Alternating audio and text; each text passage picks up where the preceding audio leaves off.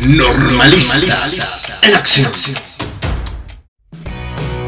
Somos tres docentes en formación en la carrera de Inclusión Educativa en el Plan 2018, impartida por la Escuela Normal de Educación Especial del Estado de México. Acompaña a Lisbeth Karina Barrón, a Fernanda Marín y Salvador Gómora a indagar todo lo que han descubierto en su primer año en la licenciatura.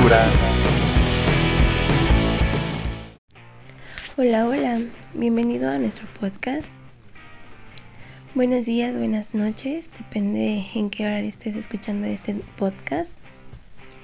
El día de hoy nada más y nada menos vamos a hablar sobre qué es la discapacidad intelectual y las dificultades que presentan en el lenguaje. Pero este podcast el día de hoy va, va directamente presentado para los papis. Así que papi, presta mucha atención. Trataremos de dar la información un poco más digerible, ya que ahora es para los papis. Espero que la disfrutes. Acompáñanos. La discapacidad intelectual es un estado individual que se caracteriza por presentar limitaciones significativas tanto en el funcionamiento intelectual como en la conducta adaptativa, tal y como se manifiesta en las habilidades adaptativas, conceptuales, sociales y prácticas. Ok, Karina, pero ¿cómo puedo identificar a un niño con discapacidad intelectual?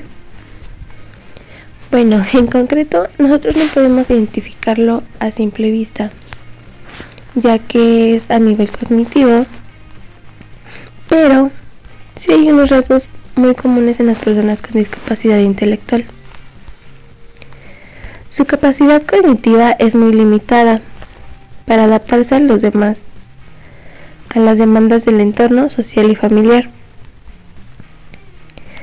Otra de ellas es que presenta deficientes, la adquisición del lenguaje. Su capacidad para asimilar, procesar y retener información es muy limitada. Tienen dificultad para dirigir la atención sobre los estímulos más relevantes. Tienen problemas para compartir, esperar el turno, sonreír, atender, imitar y seguir instrucciones.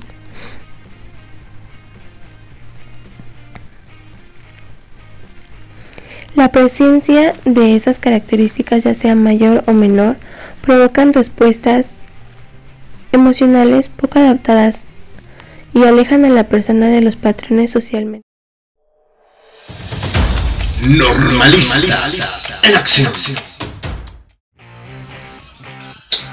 Hola, hola, ¿qué tal? Te habla tu amigo Salvador Gómora. Es un honor estar nuevamente contigo en un episodio más de Normalistas en acción. Papito, mamita, se bienvenido a este capítulo donde el día de hoy te voy a hablar sobre los elementos que permiten inferir el desarrollo del lenguaje en niños con discapacidad intelectual. Pues bueno, vamos a recordar eh, qué es el desarrollo del lenguaje, cómo se come, cómo se bebe, qué es, qué onda. Pues bueno, recordemos que el desarrollo del lenguaje es el proceso cognitivo por el cual todos, absolutamente todos los seres humanos vamos a pasar o ya pasamos. Luego pues no nos callan, ¿verdad? Eh, entonces, es este desarrollo cognitivo que todos los seres humanos pasamos para adquirir la capacidad de comunicarnos verbalmente. ¿Ok?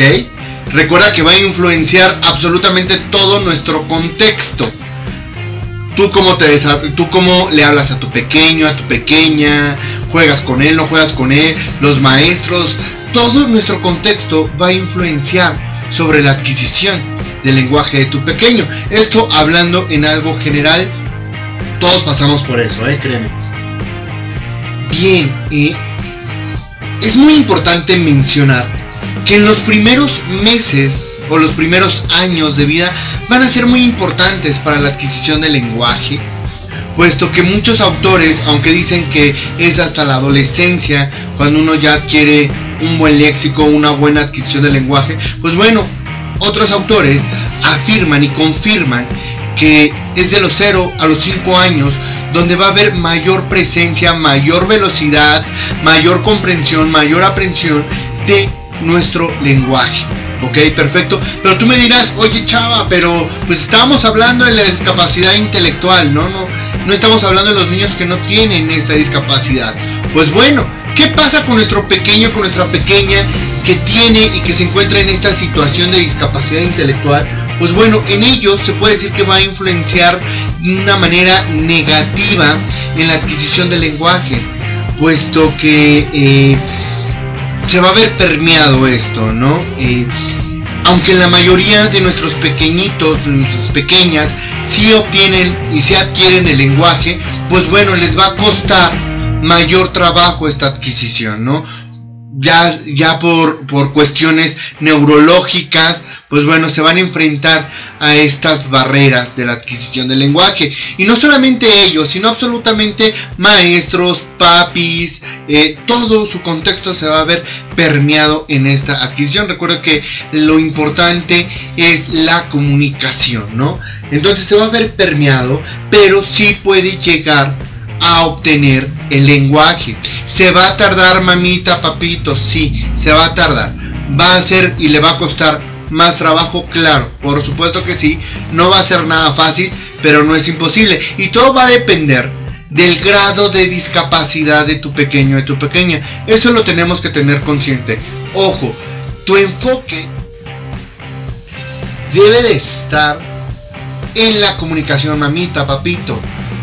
El lenguaje sí es importante, por supuesto que lo es, pero nuestro enfoque debe estar en la comunicación. Recuerda que todo va a depender del grado de la discapacidad que tenga nuestro pequeño nuestra pequeña.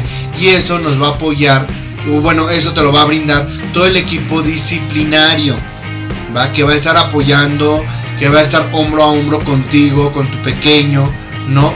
Eliminando todas las barreras que se puedan presentar, entre ellas la adquisición del lenguaje.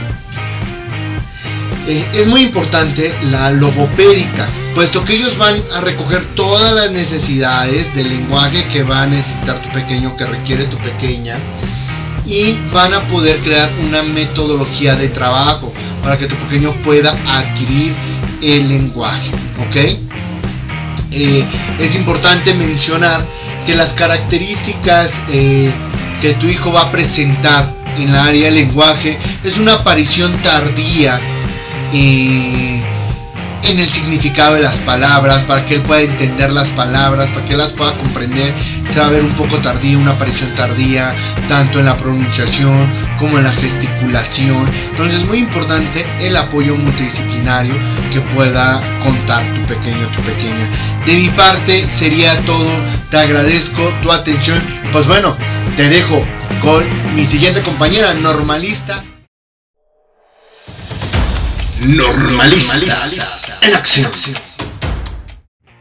Hola, ¿qué tal padres de familia? Yo soy Fernanda Marín y les voy a hablar de los aspectos más importantes en el lenguaje del niño con discapacidad intelectual. Primero, se debe de tener un diagnóstico del lenguaje para así establecer métodos y procedimientos para ayudar al niño, ya que su desarrollo y su sistema nervioso no alcanzan la madurez necesaria como el resto de los demás. Para esto es necesario que se tenga un breve conocimiento sobre métodos y procedimientos adecuados para la edad preescolar. Un punto importante es la exploración logopédica.